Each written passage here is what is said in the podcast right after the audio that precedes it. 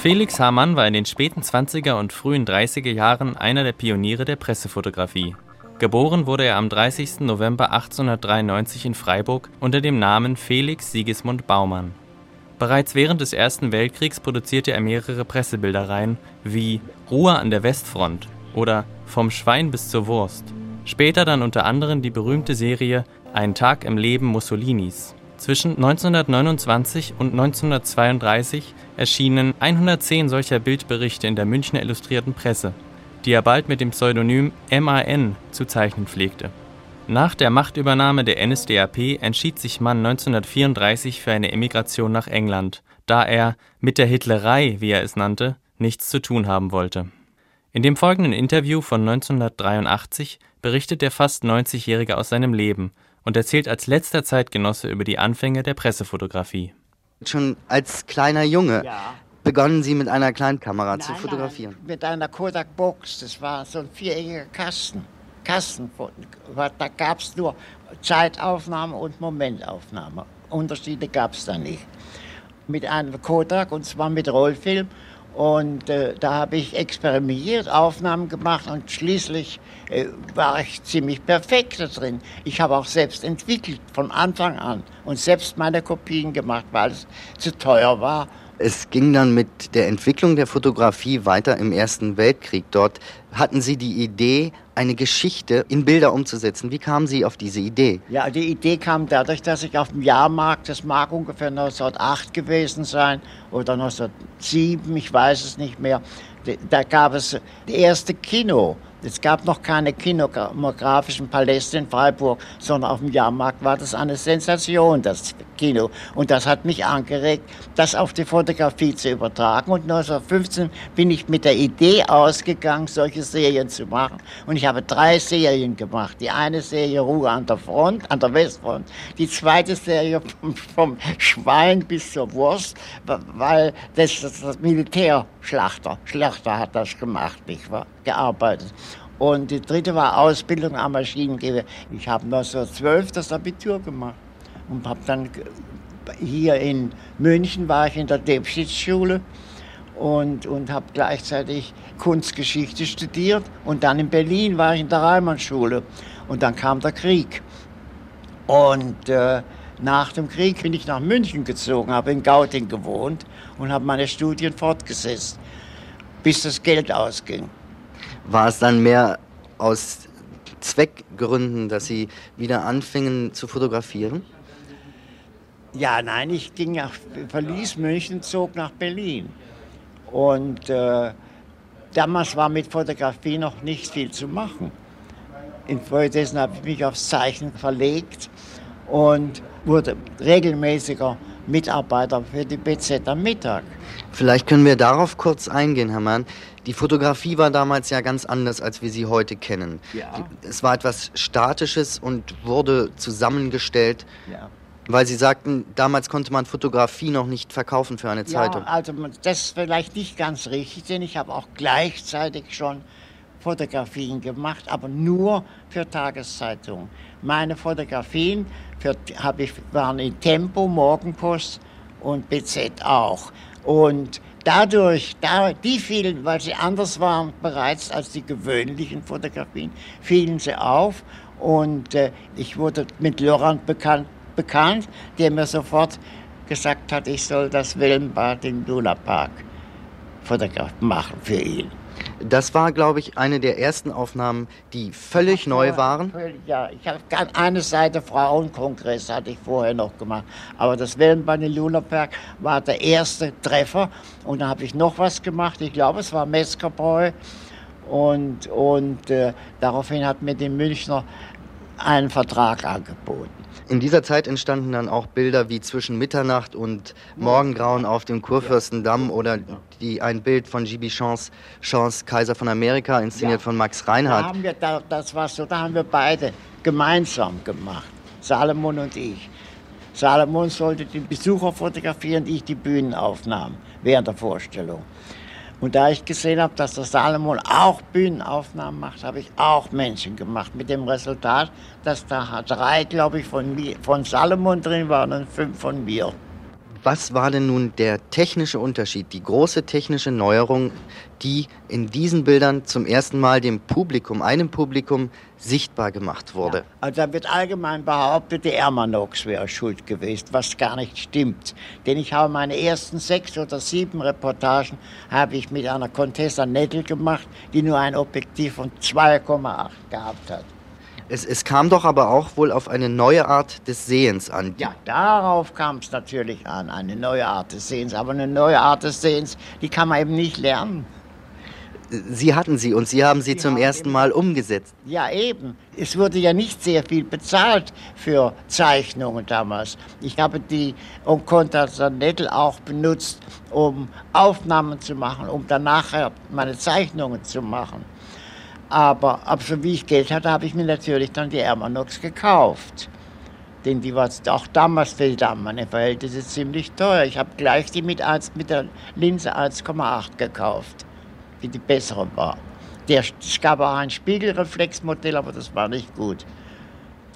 Lassen Sie uns vielleicht noch auf die Art der Sichtweise zu sprechen kommen heute, das ist man gewöhnt aus Reportagen von Stern oder Live, ja. es ist etwas ganz Normales, eine Bildergeschichte zu sehen. Festgehaltene Momentaufnahmen, ja. ganz private Augenblicke mitunter.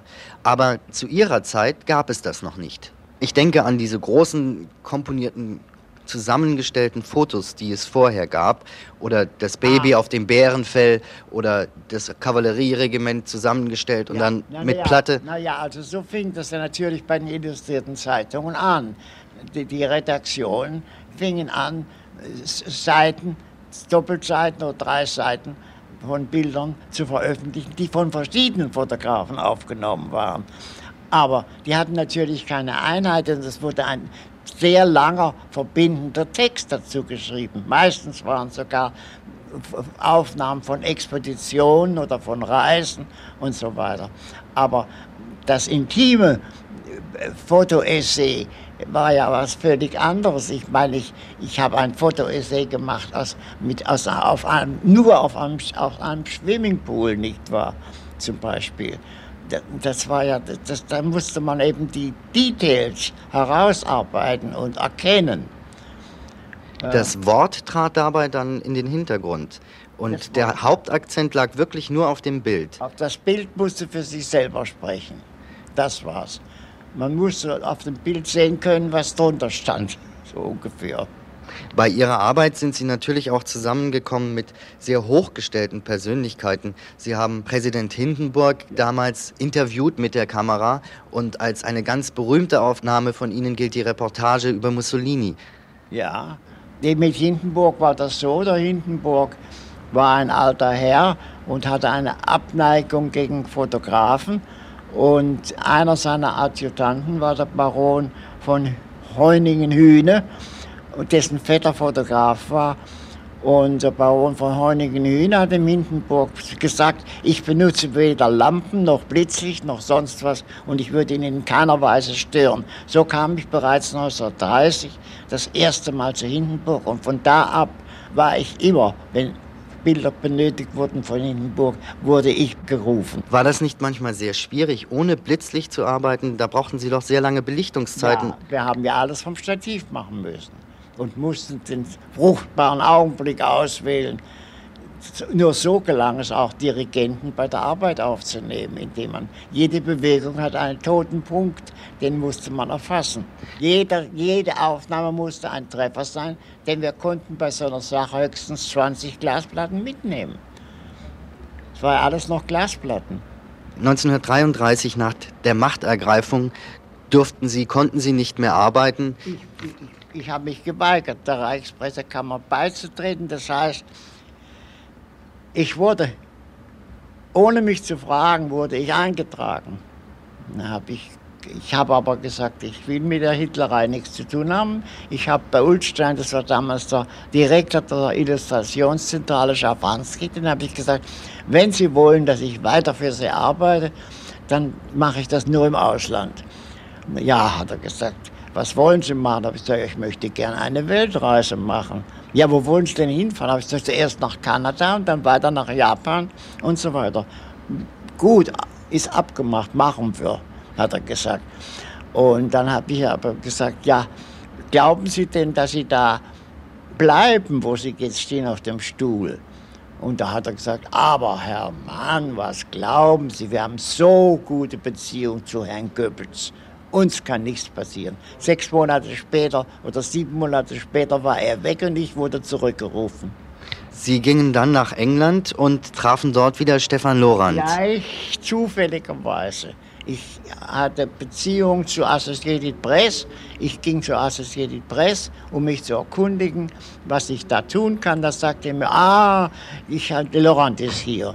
Und hat mir die Adresse gegeben und, wir, und Laurent war grad, wollte gerade eine Weekly, Weekly Illustrated anfangen zu machen. Und dann hat er sofort, war ich der Hauptmitarbeiter. Ich habe in jeder ersten Nummer drei oder vier Reportagen gehabt. Daraus entstand später dann die Picture Post. Später die Picture Post, ja natürlich. Da habe ich aber auch schon zwei Monate vor Erscheinen der Nummer 1 angefangen zu arbeiten. Man muss noch mal herausstellen, was das neuartige Große an dieser neuen Art Journalismus zu betreiben war. Über sechs bis acht Seiten gab Ja. es Fotogeschichten. Ja, also da bin ich etwas anderer Meinung. Ich bin der Meinung, es war viel großartiger und viel besser und viel schöner, auf zwei oder drei Seiten eine Sache zu komprimieren. Denn bei acht Seiten waren so viele Bilder dabei, die, die nichts zu sagen, die waren nur Filmmaterial. Ich war nie für diese acht Seiten. Aber sie wurden gedruckt und sie hatten einen ganz großartigen Erfolg, glaube ich. Natürlich ist finanziell war es für mich auch ein Vorteil, denn wir wurden nach, nach, nach ähm, seitenweise bezahlt. Während dieser ganzen Zeit sind sie ja immer sehr der Kunst verbunden geblieben. Immer, immer. Ende des Krieges habe ich angefangen, meine große Sammlung aufzubauen.